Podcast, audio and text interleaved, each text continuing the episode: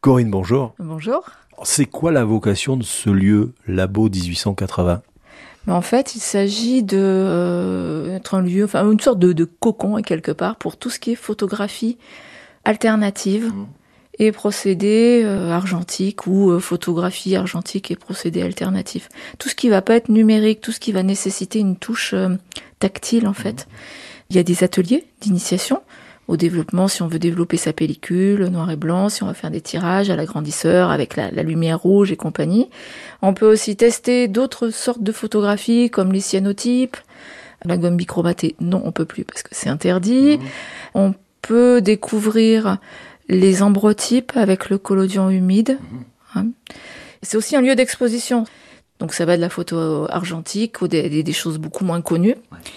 Et justement, voilà, photo argentique, on va avoir une exposition là très bientôt sur la photo argentique noir et blanc, euh, plutôt classique.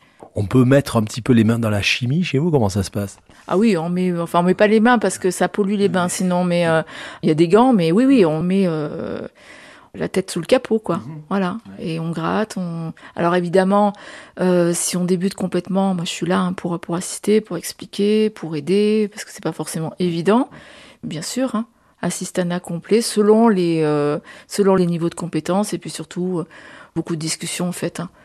Quand on fait des ateliers, moi je dis, euh, il y en a pour une heure, une heure et demie, mais souvent on dépasse quoi, parce qu'on discute, ça amène, ça amène des anecdotes. C'est aussi le, le principe du lieu, c'est aussi de tout ce qu'on peut retrouver en dehors de la pratique photographique, tout ce qu'on peut retrouver comme vécu. Et c'est ça qui est génial quoi dans, ces méthodes. C'est certes le passé, mais c'est encore très actuel. Et puis euh, on vit des aventures toujours parallèles à l'acte photographique lui-même. Corinne, il y a un regain d'intérêt sur la photo argentique aujourd'hui?